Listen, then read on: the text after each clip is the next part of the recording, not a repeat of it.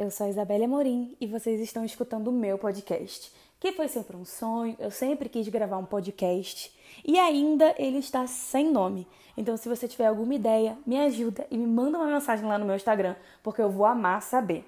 É a minha primeira vez aqui, como eu disse, e eu ainda não sei muito bem como vai ser, mas hoje eu senti uma vontade muito grande no meu peito de falar sobre um assunto que, de uma forma indireta ou não, talvez, quem sabe, permeia a minha vida, que são perdas e mudanças.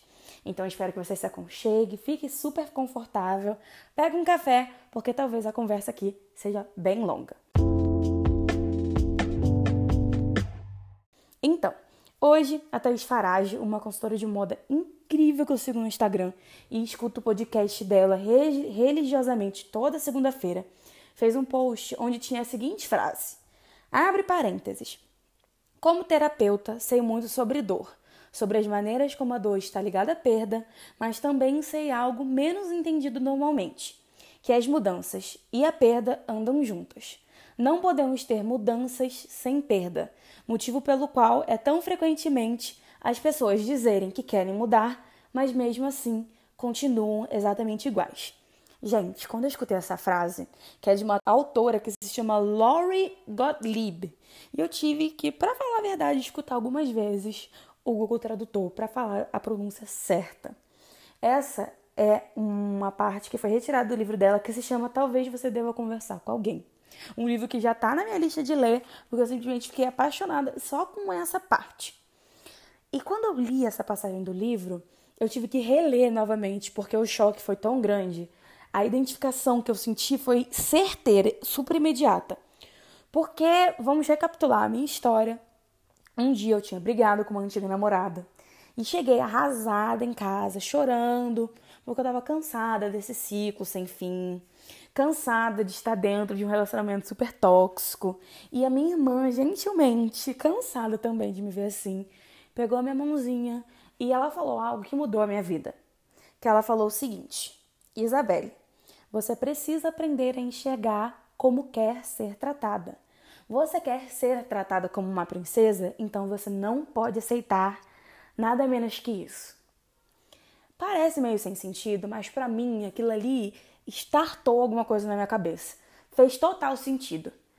Então, tá dentro de um relacionamento tóxico para mim foi um eterno ciclo aonde eu reclamava que queria terminar, que eu não queria passar por isso, mas de forma alguma, e eu me sentia tão dependente da outra pessoa que eu reclamava, reclamava. Os meus amigos escutavam N reclamações, mas eu não movia nada dentro da minha vida para que aquele ciclo quase interminável terminasse.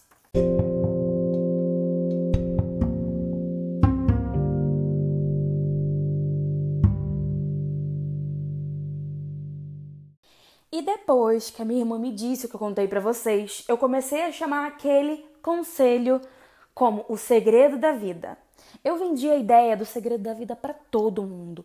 Todas as minhas amigas que estivessem passando por qualquer problema que envolvesse uma terceira pessoa, eu chegava e falava: "Senta aqui que eu vou te contar o segredo da vida".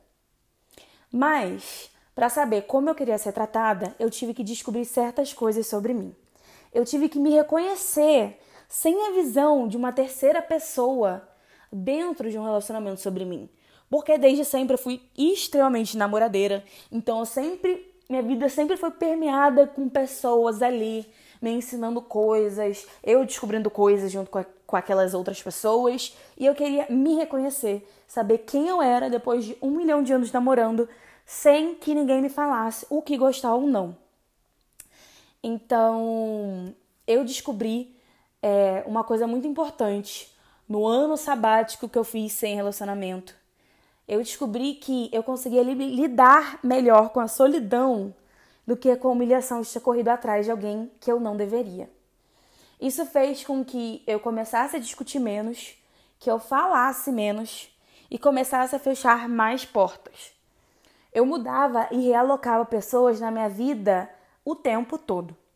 E talvez, pensando agora, eu devo ter fechado ciclos sem nem dizer o porquê. E talvez tenha fechado ciclos que eu nem deveria ter fechado. Eu acho que eu até errei nessa parte, mas eu não tô aqui para ser a minha perfeição. Eu fui cortando amizades, fui cortando relacionamentos e tudo que eu achava que não me tratava minimamente do jeito que eu merecia. E não tô aqui para falar de tapetes estendidos, atos de amor grandiosos, mas uma coisa que vocês têm que saber sobre mim é que eu me contento com pouco. Então, o mínimo para mim de respeito e lealdade, principalmente de quem eu chamava entre aspas de melhores amigos, um termo hoje que eu aboli na minha vida e não existe de nenhuma forma.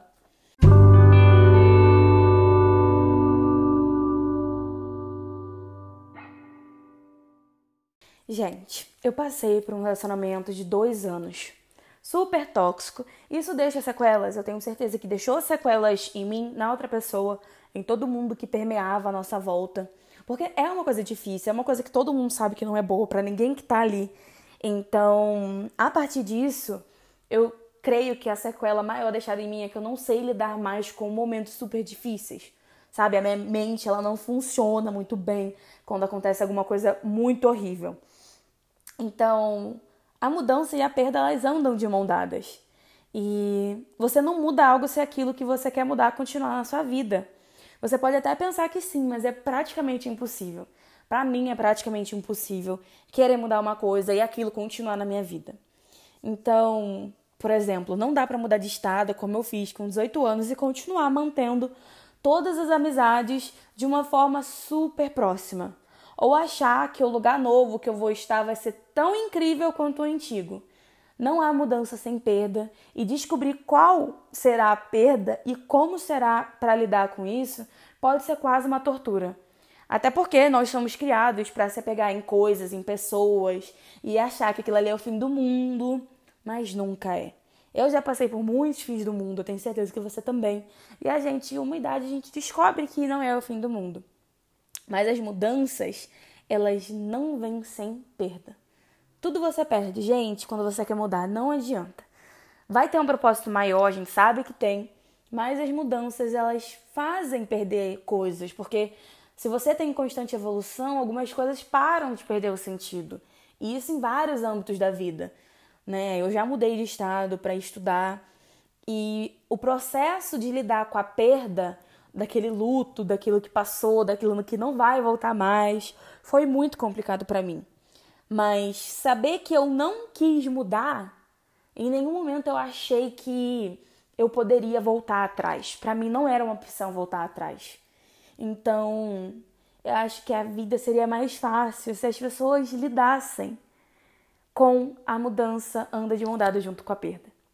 E quando eu li essa frase do livro, da autora, do nome difícil, eu falei: é isso, a vida é isso. Não há nada além que exemplifique mais, porque você vai mudar alguma coisa, o mínimo que seja, você vai perder. Então eu acho que as pessoas deveriam conversar mais sobre isso. Elas deveriam se abrir mais sobre isso. Porque eu acho que criar pessoas que lidam melhor com mudanças é muito importante. Eu sempre fui uma pessoa muito difícil para mudanças, eu nunca quis mudar muitas coisas na minha vida, porque eu ficava remoendo, ah, eu sinto saudade disso, ah, eu sinto saudade daquilo. Quando na verdade a minha realidade era muito melhor do que o antigo.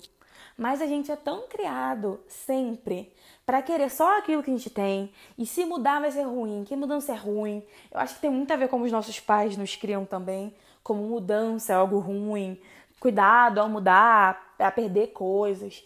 Que eu acho que seria mais satisfatório para todas as gerações se fossem ensinados que tá tudo bem mudar e tá tudo bem você perder alguma coisa que você acha que é importante.